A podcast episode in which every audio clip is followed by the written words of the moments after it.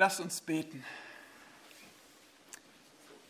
Großer Gott, Schöpfer von Himmel und Erde, der du von Ewigkeit her bist und dich niemals veränderst, der du nichts und niemand nötig hast außer dir selbst.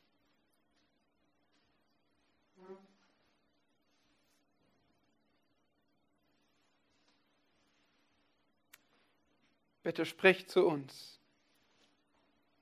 Danke, dass du dich offenbarst durch dein kostbares, irrtumsloses, wahres, veränderndes und unveränderliches, allgenugsames Wort.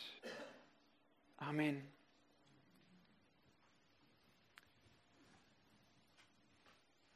Gott ist unsichtbar.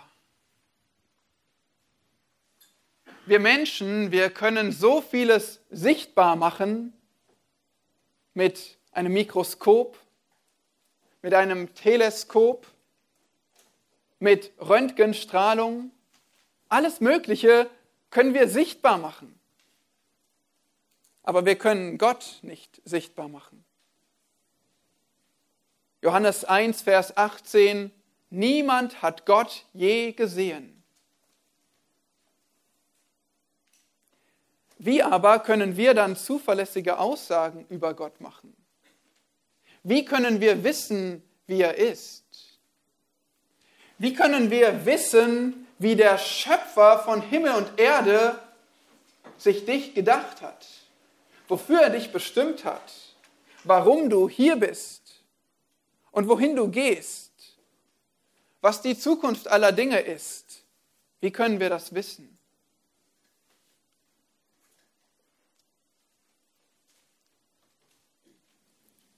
All das schreit danach, dass Gott nicht schweigt, sondern dass Gott spricht, dass Gott redet.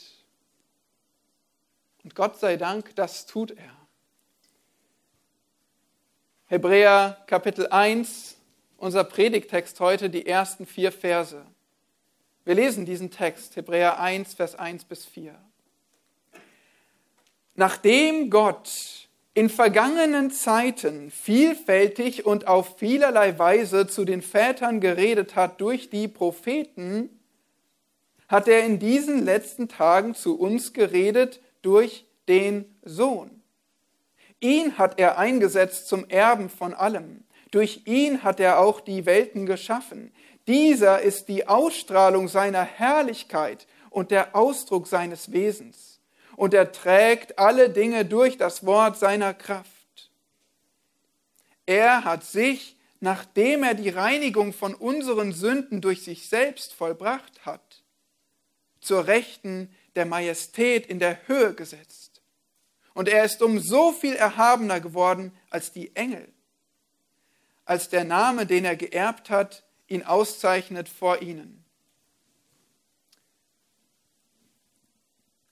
Das ist Gottes Reden. Hier spricht Gott. Und so beginnt ein Brief in der Bibel, der Hebräerbrief. Wir haben bei den letzten Malen uns angeschaut, was es mit diesem Brief auf sich hat. Und ja, dass es ein durchaus außergewöhnlicher Brief ist. Normalerweise beginnen die Briefe im Neuen Testament mit einer Angabe über den Autor, der sich vorstellt, die Empfänger, an die er schreibt, vielleicht die Hintergrundsituation und hier verliert der Verfasser keine Zeit, weil er direkt zu dieser Botschaft kommen will, die er an, an die Zuhörer richtet. Er möchte über Christus sprechen und über Gottes vollkommene Offenbarung in Jesus Christus. Jesus Christus ist der Sohn Gottes. Und damit ist er besser als alles andere. Christus ist besser.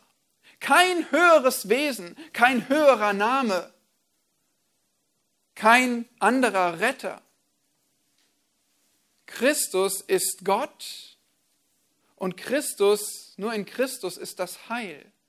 Und davon zeugt dieser Brief.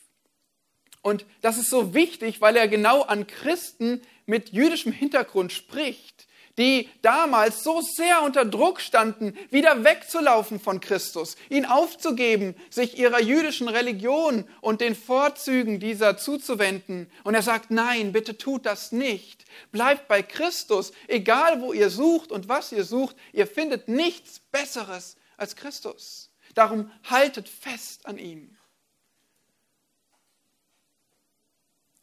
Diese jüdischen Christen brauchten Wahrheit und sie brauchten Klarheit. Sie brauchten Belehrung und sie brauchten Ermahnung. Und nun profitieren wir mit davon, weil auch uns dieser Blick auf Jesus Christus geschenkt wird, dieser einzigartige Blick auf wer Jesus Christus ist und warum du an ihm festhalten sollst. Warum Jesus Christus Gottes größte Offenbarung ist, Gottes größtes Geschenk für dich, Mensch. Und egal, ob du zum allerersten Mal Christus erkennst oder ob du ihn schon lange kennst und er dir vertraut ist. Du sollst heute durch dieses Wort Gottes Christus besser erkennen. Du sollst ihn mehr kennenlernen und mehr lieben lernen. Du sollst ihn mehr schätzen lernen und ihm vertrauen lernen. Deswegen erkenne in diesem Text im Hebräerbrief, wie Christus Gott vollkommen offenbart, damit du ihm auch in deinem Leben vertraust. Ja, erkenne, wie Gott sich in Christus vollkommen offenbart, damit auch du ihm in deinem Leben vertraust und ihn in deinem Leben erhöhst. Ja, zwei Merkmale sehen wir hier, nämlich einerseits, wie Gott durch Christus spricht und andererseits, wie Gott sich in Christus zeigt. Deswegen erstens, hör Gott in Christus das sehen wir in Vers 1 und am Anfang von Vers 2 und dann sieh Gott in Christus, Vers 2b bis 4. Hör Gott in Christus und sieh Gott in Christus und so wirst du Gott erkennen und ihn in deinem Leben erhöhen können. Ja, zu Beginn sehen wir, wie Gott spricht. Höre Gott in Christus, damit geht es los.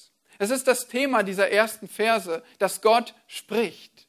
Und Gott ist ein redender Gott durch alle Zeiten hindurch. Er spricht als Schöpfer alle Dinge ins Dasein. Und er spricht als König, wie Menschen in seiner Schöpfung leben sollen. Er spricht als Richter, dass Menschen gegen ihn gesündigt haben und dafür schuldig sind vor ihm. Und er spricht auch als Retter, wie wir wieder versöhnt werden können mit ihm. All das redet Gott. Und ohne sein Reden könnten wir nichts wissen. Wir brauchen diese Offenbarung. Und in diesem Vers 1 und Anfang von Vers 2 sehen wir zwei Epochen von Gottes Offenbarung. Wir sehen einerseits sein Reden im Alten Testament und dann sein Reden im Neuen Testament. Wir sehen einerseits sein Reden durch Verheißung und dann andererseits sein Reden durch Erfüllung.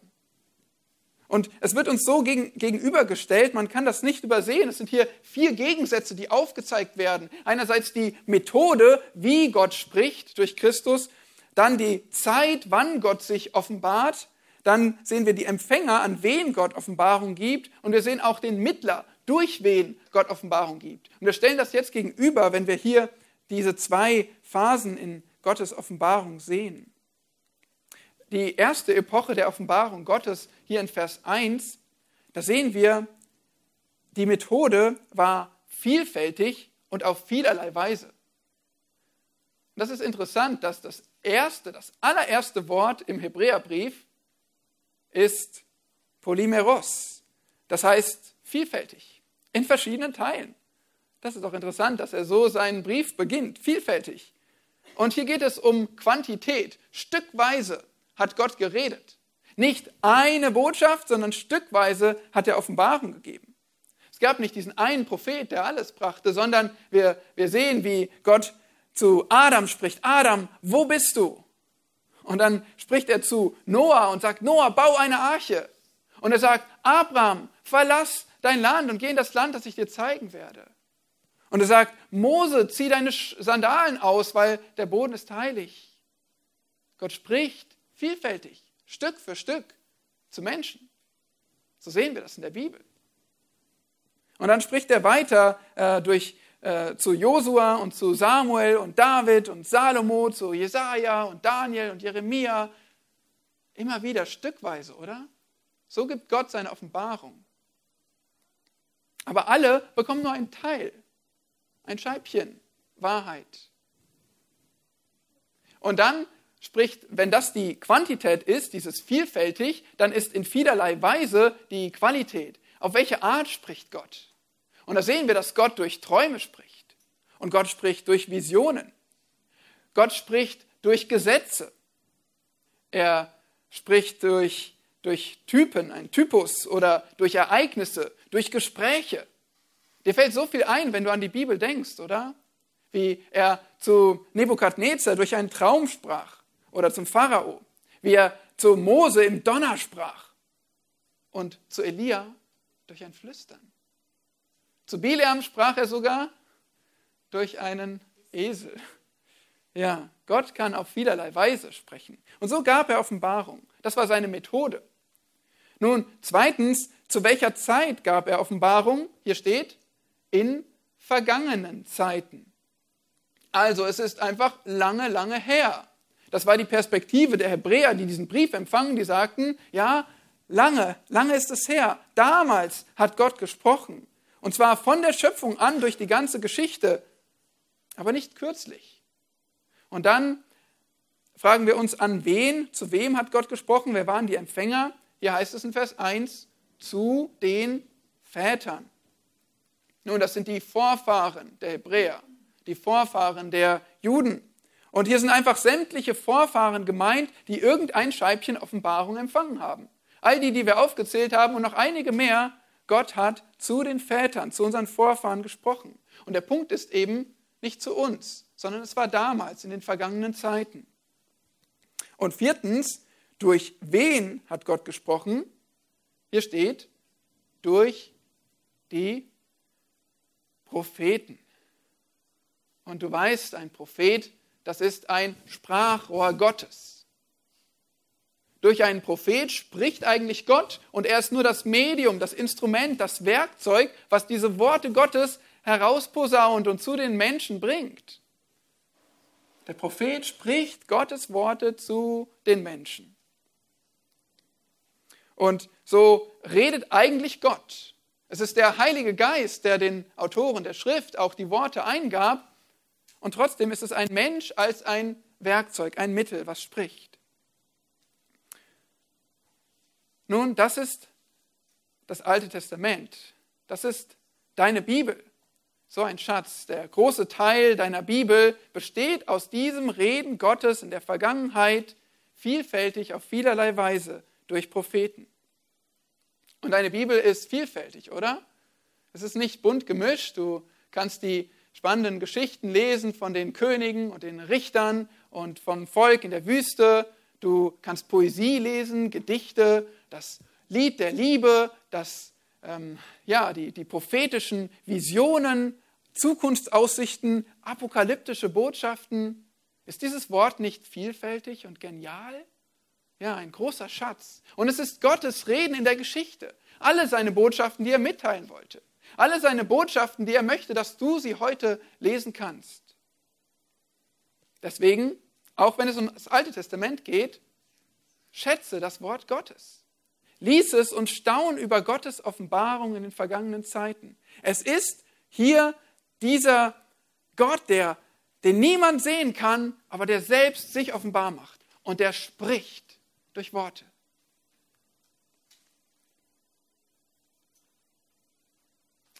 Aber bei all diesen Punkten, die wir sehen, bei dieser Offenbarung im Alten Testament, in der Vergangenheit, da, obwohl sie von Gott ausgeht und heilig ist, obwohl sie effektiv ist und bewirkt, was er will, ist sie doch trotzdem unvollkommen. Nun, sie hat keinen Mangel, aber im Sinne von vorbereitend. Sie ist noch nicht das letzte Wort. Wie eine Leseprobe von einem Buch. Da fehlt noch was. Wie der erste und zweite Teil einer Trilogie. Und du willst den dritten sehen wie das Halbfinale bei einer Weltmeisterschaft. Da fehlt noch was. Wir haben gelesen in 1. Petrus Kapitel 1 ähm, vorhin zusammen und dort sehen wir, dass die Propheten, die wollten am liebsten alles wissen. Die suchten und forschten. Ja, und nicht nur die Propheten. Wer noch? Haben wir gelesen? Sogar Engel begehren hineinzuschauen in Gottes Wege, Gottes Pläne.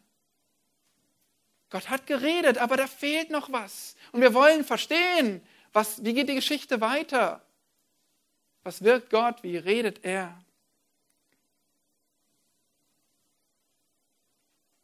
Vielfältige Botschaften der Propheten wurden gegeben, aber sie waren voll unerfüllter Verheißungen. All das stand aus. Da, als Malachi seine Worte sprach und Nehemia am Ende vom 5. Jahrhundert vor Christus Verheißungen. Wir warten.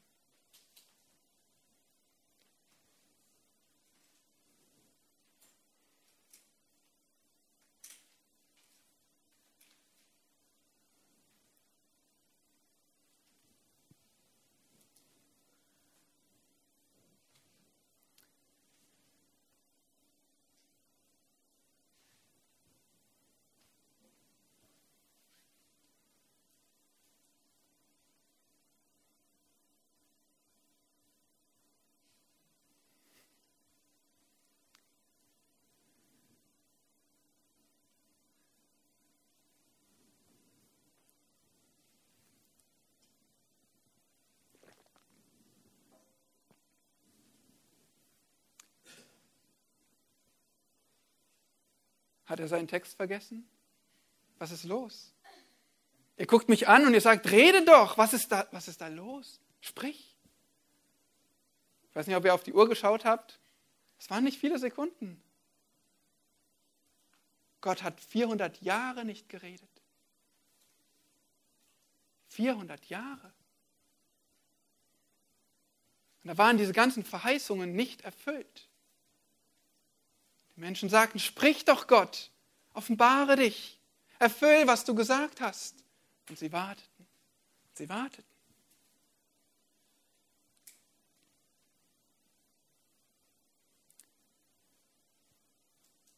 Israel sehnte sich nach dem redenden Gott und er war ein schweigender Gott. Es fehlte noch der Höhepunkt. Das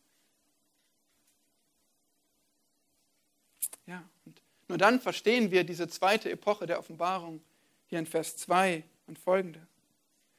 Wir sehen das nicht ganz so gut, je nach Übersetzung. Im Griechischen steht hier eigentlich ein Partizip im ersten Vers, nachdem Gott, oder wir sollten sagen, geredet habend. Gott geredet habend. Dieses, das ist kein vollständiger Satz. Dieses Verb führt uns zu etwas hin.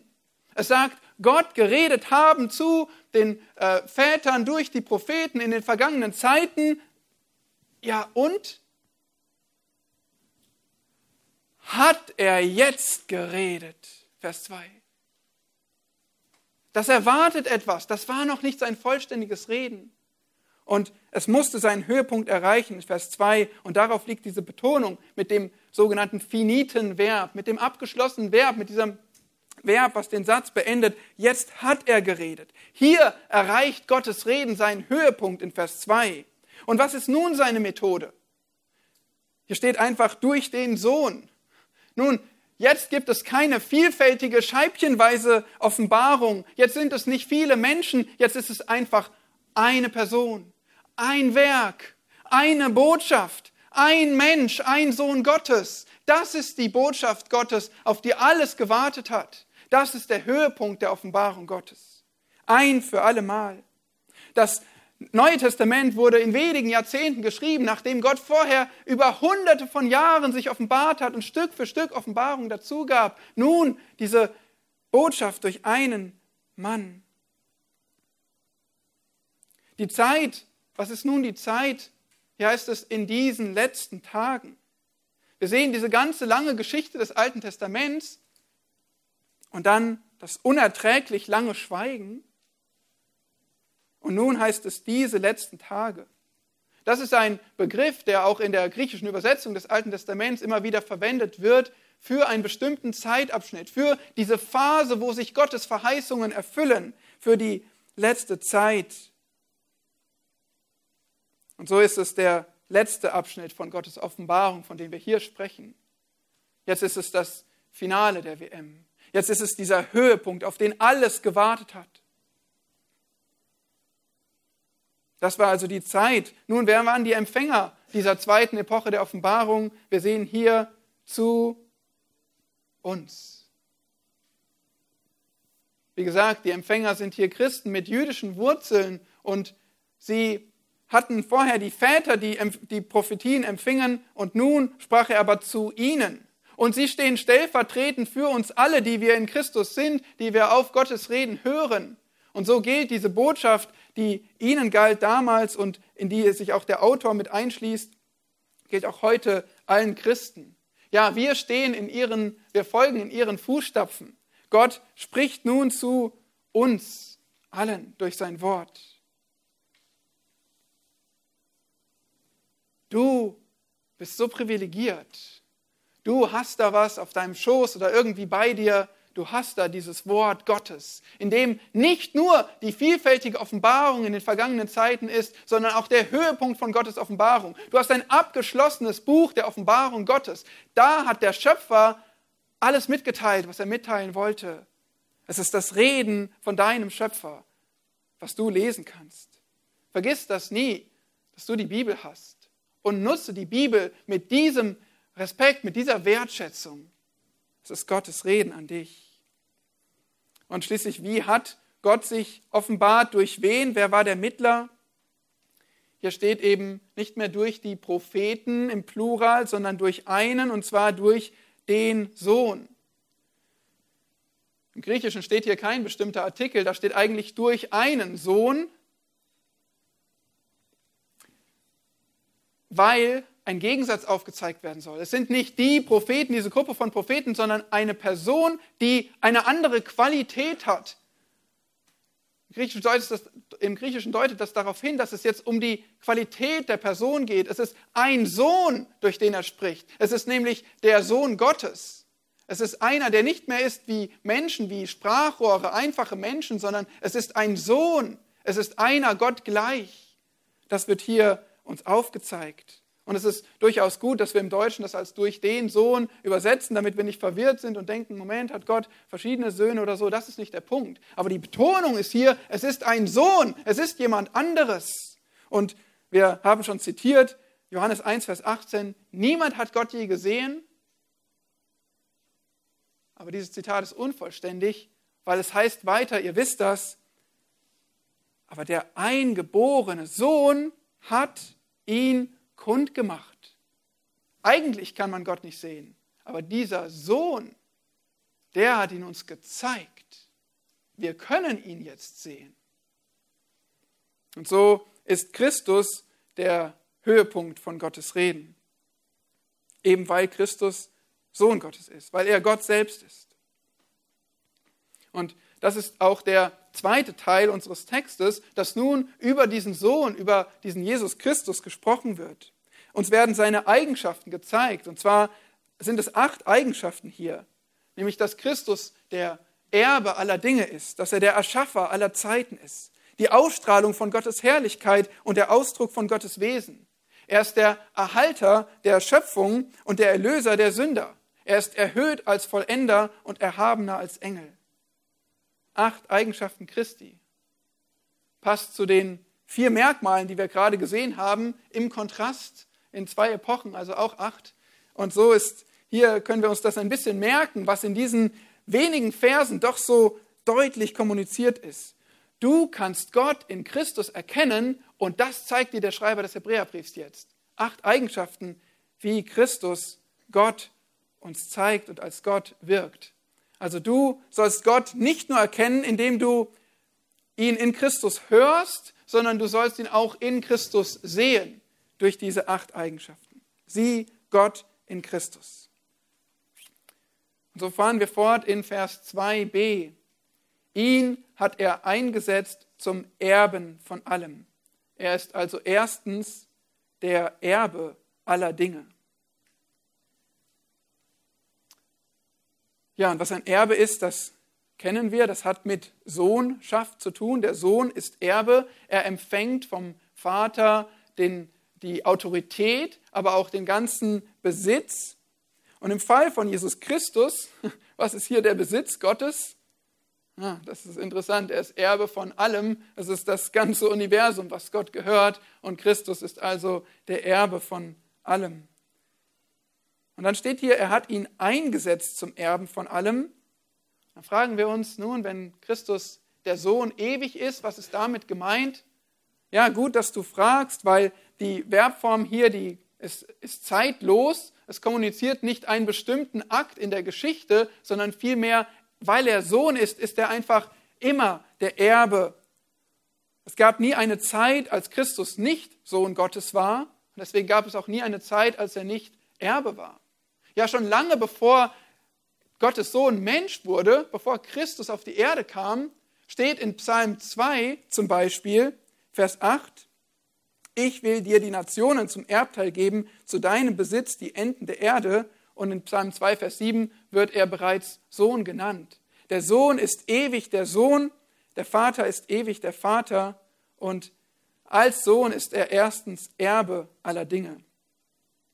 Zweitens, Zweite Eigenschaft, er ist auch Erschaffer aller Zeiten. Vers 2 heißt es weiter, durch ihn hat er auch die Welten geschaffen. Nun, wir haben schon über Gott, den Schöpfer, gesprochen und wir dürfen wissen, die ganze Dreieinigkeit war aktiv in der Schöpfung. Der Vater hat die Schöpfung initiiert, der Geist hat Leben gegeben und Ordnung und Schönheit und der Sohn wird uns gezeigt als die ausführende Kraft. Er setzt den Plan Gottes um, die Anweisung Gottes. Und so ist auch der Sohn der Schöpfer. Johannes 1, Vers 3 wiederum, alles wurde durch das Wort, durch den Sohn, und ohne dasselbe wurde auch nicht eines, was geworden ist. Der Sohn ist also auch Erschaffer aller Zeiten. Und wenn ich jetzt sage Zeiten, dann weise ich darauf hin, hier steht Welten, aber eigentlich geht es hier um die Weltzeiten. Also es geht nicht nur um Raum, um die Welt, die geschaffen ist, sondern auch um allen Ablauf von Ereignissen in der Welt, also alle Weltzeiten. Und so können wir auch sagen, er ist der Erschaffer nicht nur aller Dinge, sondern aller Zeiten. Drittens, Christus ist Ausstrahlung von Gottes Herrlichkeit. Das steht nun in Vers 3. Dieser ist die Ausstrahlung seiner Herrlichkeit. Nun, was ist Gottes Herrlichkeit? Ein Begriff, den wir vielleicht häufiger verwenden, aber wir wollen auch fragen, was bedeutet das? Eine gute Definition ist, Gottes Herrlichkeit ist die Summe aller seiner Eigenschaften oder Vollkommenheiten, also alles dessen, was Gott ist. Und nun macht Christus das sichtbar, was Gott ist. Alle Eigenschaften Gottes kann Christus darstellen. Johannes 1, Vers 14, das Wort wurde Fleisch und zeltete unter uns. Heißt es dort. Zeltete in Anspielung auf, wo kennen wir im Alten Testament ein wichtiges Zelt? Die Stiftshütte, genau, wo Gott sich ja seinem Volk offenbart hat und wo sie wussten, Gott ist dort mit seiner Herrlichkeit ähm, eingezogen, seine Herrlichkeit ruhte auf diesem Zelt, aber gleichzeitig war es doch verhüllt vor den Israeliten. Sie hatten nicht so einfach Zugang. Und deswegen ist es so genial, was hier in Christus passiert. Er ist die Ausstrahlung von Gottes Herrlichkeit. Jetzt wird also Gott sichtbar gemacht. In Christus kannst du Gott sehen. Und wir sahen seine Herrlichkeit eine Herrlichkeit als des Eingeborenen vom Vater, voller Gnade und Wahrheit. Der Sohn demonstriert uns, wie Gott ist. Er zeigt uns Gott. Seine Ausstrahlung. So ist er Erbe aller Dinge, Erschaffer aller Zeiten. Ausstrahlung von Gottes Herrlichkeit und viertens Ausdruck von Gottes Wesen. Das ist ganz eng verbunden mit dem vorigen Punkt. Und es kann nur von Christus gesagt werden, dass er Ausdruck von Gottes Wesen ist.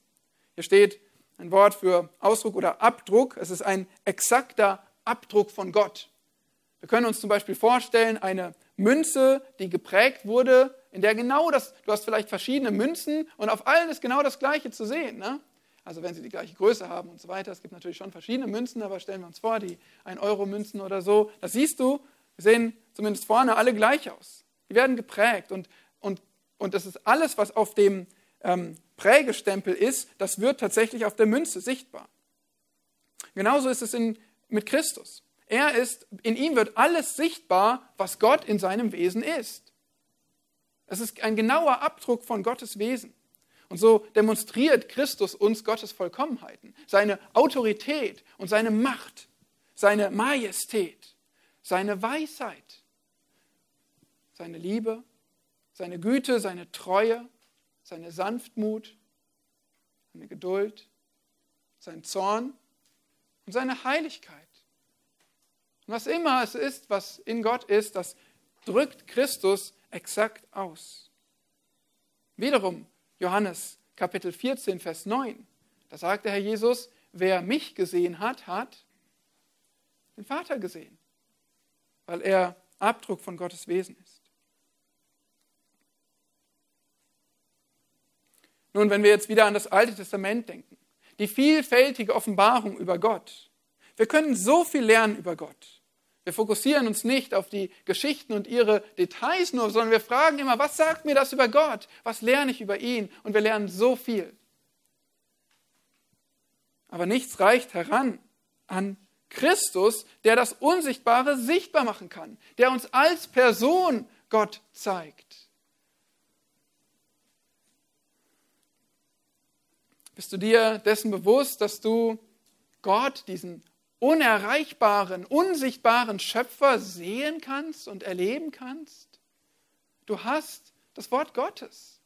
Es ist so ein gewaltiger Schatz, dass du dort hineinschauen kannst und sehen kannst, wie dein Schöpfer ist. Schlag mal 2. Korinther Kapitel 4 auf.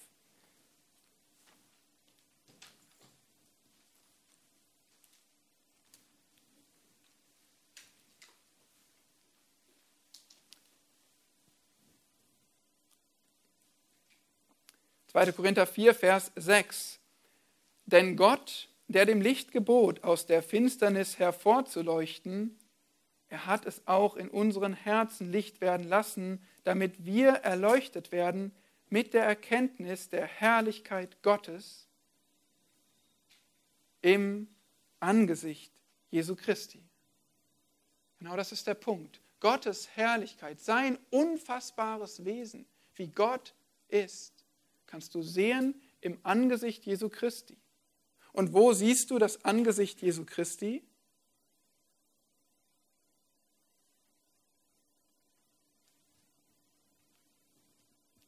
Lies die Evangelien. Christus war hier auf unserer Erde. Und er hat mit Menschen zu tun gehabt. Und er hat auf viele Sünder reagiert, auf viele schwierige Situationen. Er war Gott gehorsam und treu bis ans Ende. Und er hat in jeder Konversation, in jeder Begegnung, auch in jedem ungesehenen Moment, hat Gott, hat Christus Gott repräsentiert. Und du siehst Gott im Angesicht Jesu Christi. Lies im Wort Gottes, um Gott kennenzulernen. Er offenbart sich ganz besonders in Jesus Christus. Christus ist Erbe aller Dinge, Erschaffer aller Zeiten, Ausstrahlung von Gottes Herrlichkeit, Ausdruck von Gottes Wesen und nun fünftens, Erhalter der Schöpfung. Am Ende von Vers 3 oder in der Mitte von Vers 3 heißt es, er trägt alle Dinge durch das Wort seiner Kraft.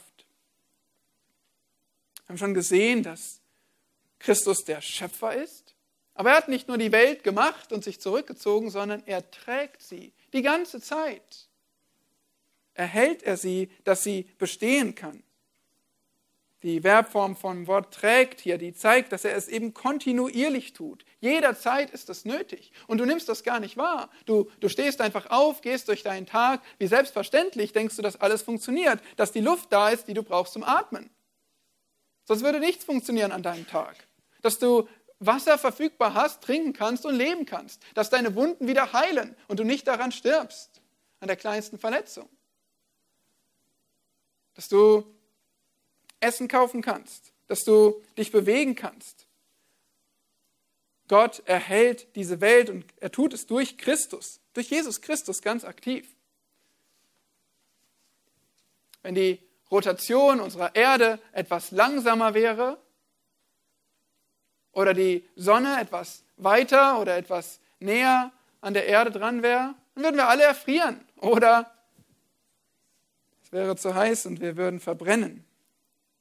Wenn der Mond nicht in der exakten Entfernung von der Erde bleiben würde, die er hat, dann, was würde passieren?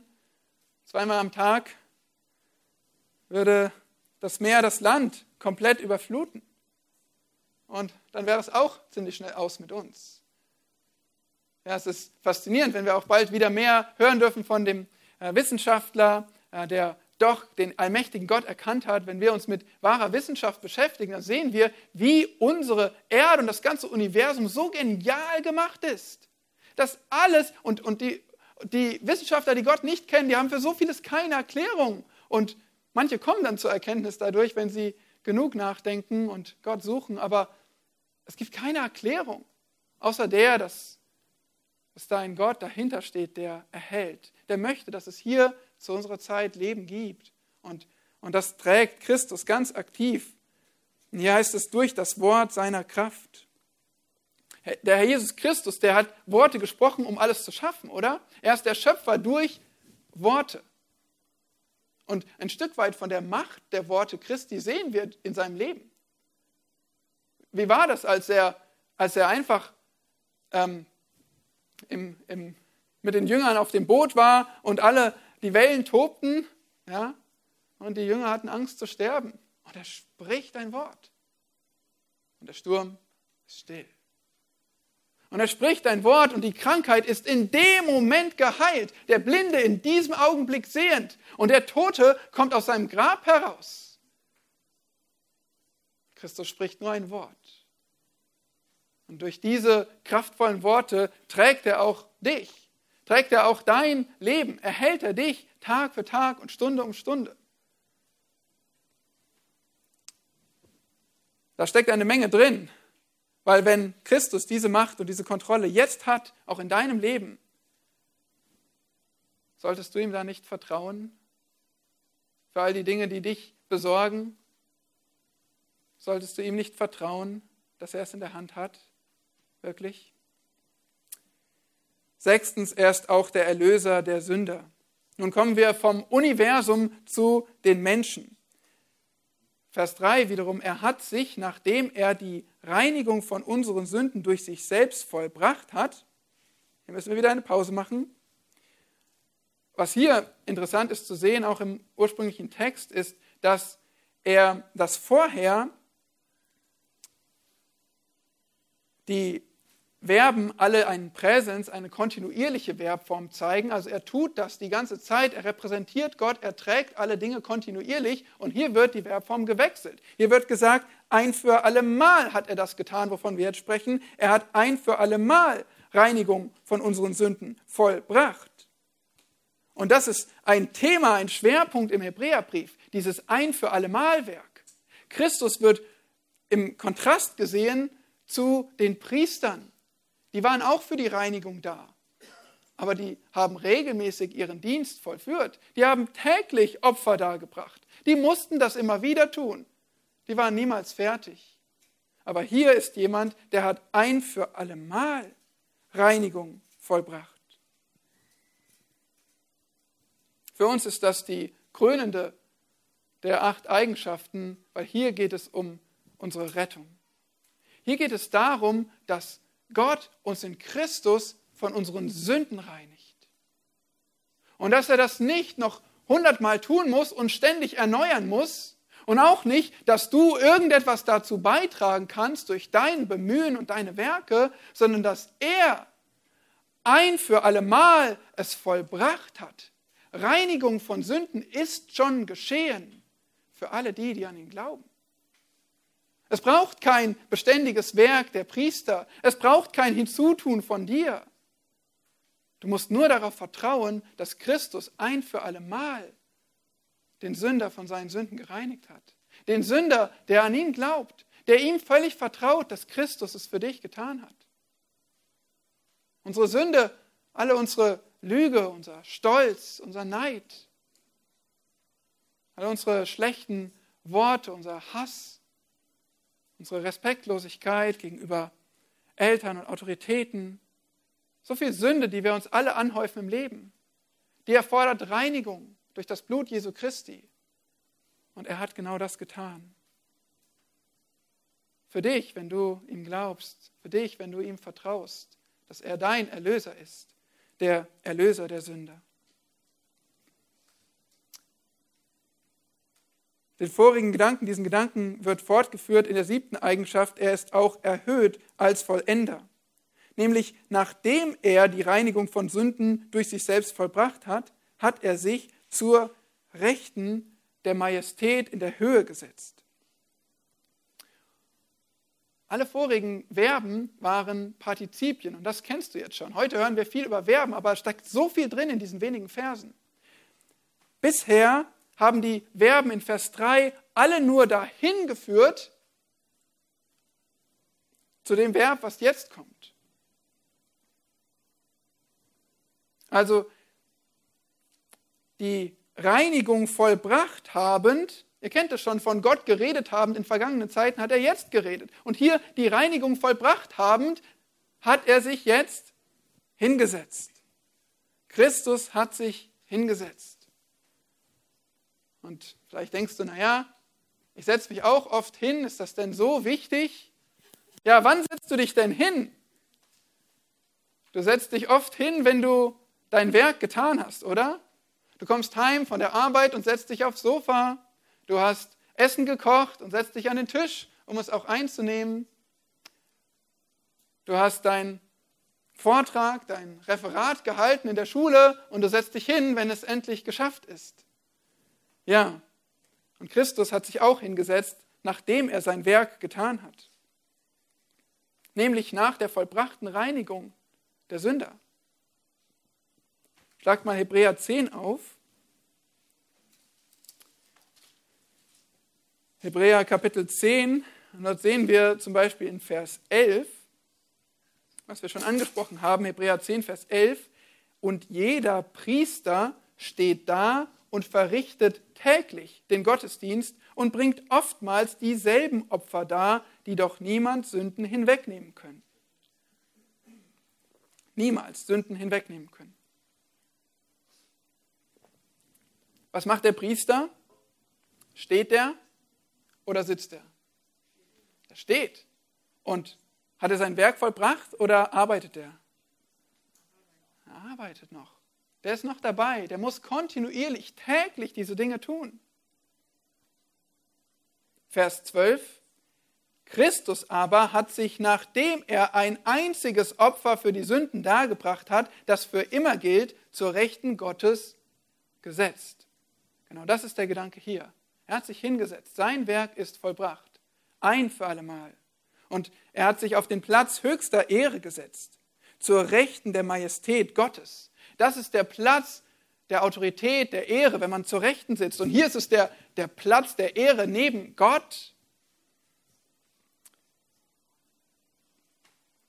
Christus ist also maximal erhoben. Und hierin unterscheidet sich wiederum dein Glaube, wenn du an Christus glaubst, von allen Religionen in dieser Welt. Weil in allen Religionen braucht es Werke, braucht es Werke, um hinzuzutun zu dem Werk, was vielleicht Gott getan hat, oder um es sich selbst zu erarbeiten. Und immer, damit der Mensch, der Mensch muss mitwirken, der Mensch soll die Ehre bekommen, der, vom Menschen hängt es ab. Aber hier hängt es von Christus ab. Er hat ein für alle Mal das Werk vollbracht und es ist vollbracht. Er hat am Kreuz ausgerufen. Es ist vollbracht. Und dann hat er sich hingesetzt zur Rechten Gottes.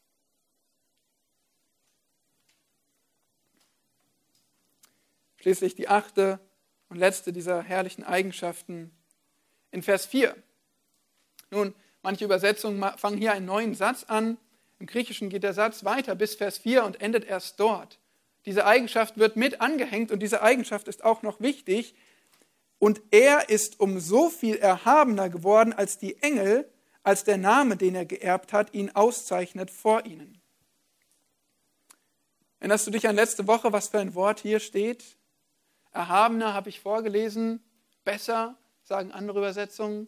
Und dieses Wort besser, Kreton, kommt 13 Mal vor in dem Brief und ist ein Schlüsselwort, um uns zu zeigen, wie Jesus Christus selbst und alles, was er bringt, sein Opfer, sein Priestertum, der Bund, den er bringt, seine Verheißungen, alles besser ist als das, was die Juden in ihrer Religion kannten, in ihrem Glauben kannten. Besser. Und hier ist es zum ersten Mal, er ist erhabener, er ist besser als die Engel. Das ist dieser letzte Punkt hier und für uns ist es vielleicht ein bisschen befremdlich, warum jetzt der Vergleich zu Engeln für uns ist das vielleicht klar. Wir sagen klar, Engel sind Geschöpfe. Nun, für den Juden der damaligen Zeit gab es einige, die mittlerweile auch Engel angebetet haben, Engel verehrt haben. Wir sehen zum Beispiel auch in Kolosserbrief Kapitel 2 ein wenig einen Einblick da hinein. Und für sie war es eine wichtige Frage, dieser Jesus Christus, wie ist er eigentlich im Vergleich zu Engeln anzuordnen? Und das muss der Schreiber hier betonen, er ist so viel erhabener, so viel besser als die Engel. Er hat einen Namen geerbt, der ihn auszeichnet vor ihnen. Bei geerbt denkst du jetzt woran? An Sohnschaft. Ja, er ist der Sohn, diesen Namen äh, geerbt und es drückt einfach seine Sohnschaft, sein einzigartiges Wesen aus. Und überhaupt Namen, die drücken das Wesen der Person aus, die Eigenschaften, den Charakter. Wir wissen hier nicht genau, welcher Name gemeint ist. Yahweh, Herr, vielleicht einfach Sohn weil, er, weil ihn das auszeichnet, oder ein unbekannter Name, aber dieser Name, das Wesen Christi, das ist auf alle Fälle größer. Größer als die größten Geschöpfe. Und die sind nicht wir Menschen.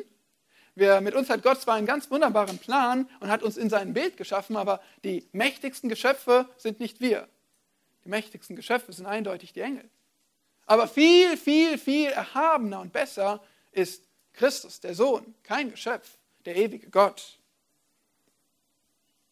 Und weil das so wichtig zu verstehen ist, verweilt der Hebräerbriefschreiber hier länger. Und in Abvers 5 zeigt er uns auf mit einigen Zitaten aus dem Alten Testament, beweist er seinen Punkt, zeigt ihn auf und er spricht auch in Kapitel 2 noch davon, wie Christus erhabener ist als die Engel. Damit beschäftigen wir uns dann beim nächsten Mal. Aber wir durften heute sehen, dass Christus größer ist. Christus ist die der Höhepunkt der Offenbarung Gottes.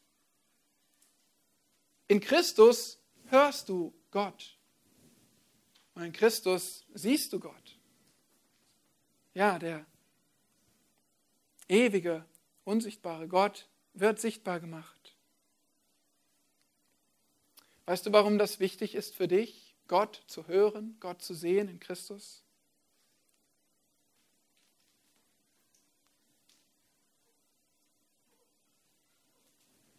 Schlag mal Johannes 17 auf.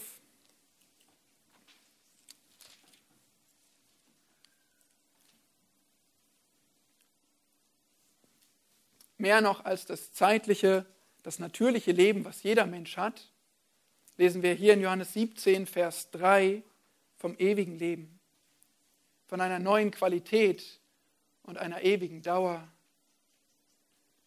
Johannes 17, Vers 3, das ist aber das ewige Leben, dass sie dich, den allein wahren Gott und den du gesandt hast, Jesus Christus, erkennen.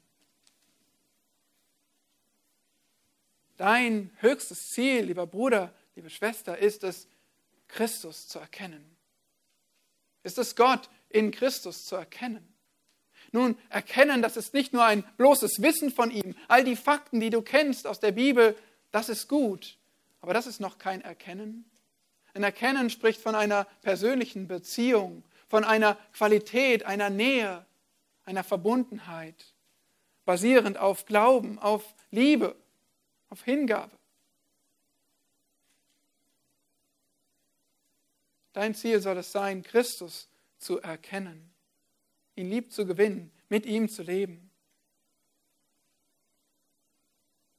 Ewiges Leben bedeutet nicht einfach nur, dass wir ewig existieren oder vielleicht, dass es uns gut geht, dass irgendwie Stück für Stück alles leichter und besser und entspannter und angenehmer wird im Leben. Ewiges Leben heißt Christus erkennen. Und es kann ganz gegenteilig verlaufen, aber wenn du Christus erkennst, dann ist das das, was Gott dir schenken möchte. Und das ist das, was du suchen solltest. Und ich weiß, wir, wir irren so oft ab und suchen andere Dinge im Leben, oder? Aber Gott möchte, dass du dich danach ausstreckst, seinen Sohn, ihn selbst zu erkennen. Und das ist mehr als alles, was du sonst bekommen könntest. Mehr als Geld, als Gesundheit, als Gelingen, als Genuss. Ja, es ist sogar mehr als Weltfrieden. Es ist Frieden mit Gott, eine vertraute, nahe Beziehung zum Herrn. Und die soll Tag für Tag zunehmen. Erlebst du diese vertraute Beziehung zu Christus? Wenn du jetzt gerade dein Leben prüfst und schaust, wie nah bist du dem Herrn oder was zieht dich weg von ihm, was fällt dir schwer dabei, ihn zu erkennen und mehr zu lieben?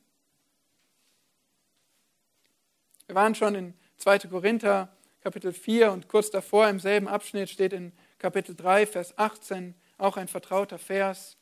2. Korinther 3, Vers 18. Wir alle aber, indem wir mit unverhülltem Angesicht die Herrlichkeit des Herrn anschauen, wie in einem Spiegel, werden verwandelt in dasselbe Bild von Herrlichkeit zu Herrlichkeit, nämlich vom Geist des Herrn. Hier geht es wieder um die Herrlichkeit des Herrn, die wir anschauen. Nun nicht mehr mit einer Decke vor den Augen, nun nicht mehr mit mangelnder, mit, mit nur teilweise Offenbarung. Nein, wir haben den Höhepunkt, wir haben die vollständige Offenbarung empfangen und wir können die Herrlichkeit des Herrn sehen und wir können sie verstehen. Durch den Geist des Herrn können wir sie offenbart bekommen und sogar verwandelt werden in dasselbe Bild, in dasselbe Bild Christi. Und das geschieht eben, wie wir schon gesagt haben, wenn wir ihn anschauen im Wort wo er sich offenbart. Ja, heute wandelt Christus nicht mehr auf der Erde. Du siehst ihn nicht wie damals in den Geschichten, in den Evangelien, aber er ist doch so nah.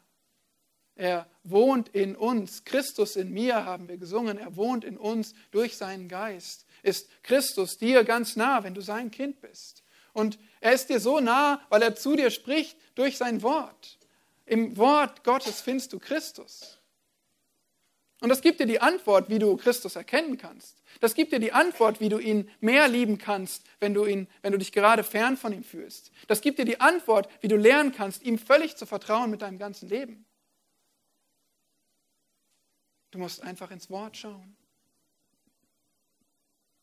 Wir haben hier die herrlichste Offenbarung Gottes. Wir haben hier die vollendete Offenbarung Gottes. Aber wir müssen auch hineinschauen.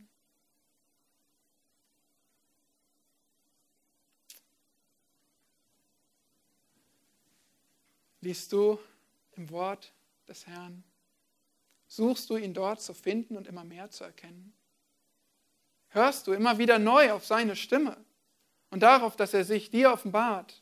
Hörst du darauf, wie er sich dir zeigt, seine Eigenschaften, seine Nähe, seine Güte, seine Weisheit und Liebe? Es ist da für dich.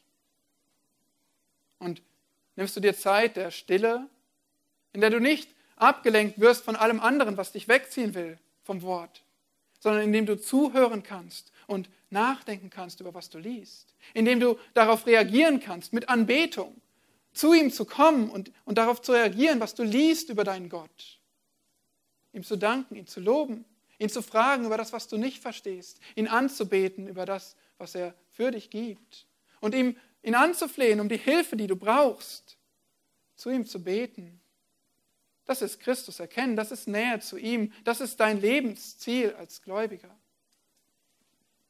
Richte den Blick nur auf Jesus. O Mensch, bist du müde und unruhig, kein Licht im Dunkel zu sehen. Richte den Blick doch auf Jesus Christ und dein Leben wird schöner denn je. Richte den Blick nur auf Jesus. Schau auf in sein Antlitz. So schön. Und die Dinge der Welt werden blass und klein.